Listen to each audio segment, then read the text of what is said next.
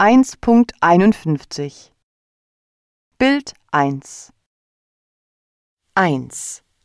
Beschreiben Sie das Wohnzimmer. Es ist ein helles, geräumiges Wohnzimmer.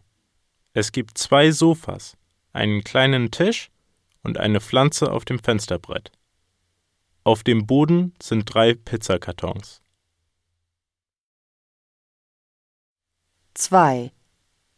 Was tragen die Jungen und Mädchen? Sie tragen bequeme Hosen, T-Shirts und Schuhe. Die Mädchen tragen Schlappen. 3. Was haben Sie vorher gemacht?